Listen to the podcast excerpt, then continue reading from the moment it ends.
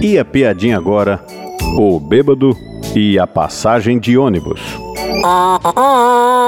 Zé, mais bêbado do que tudo, entra no ônibus e começa a viagem.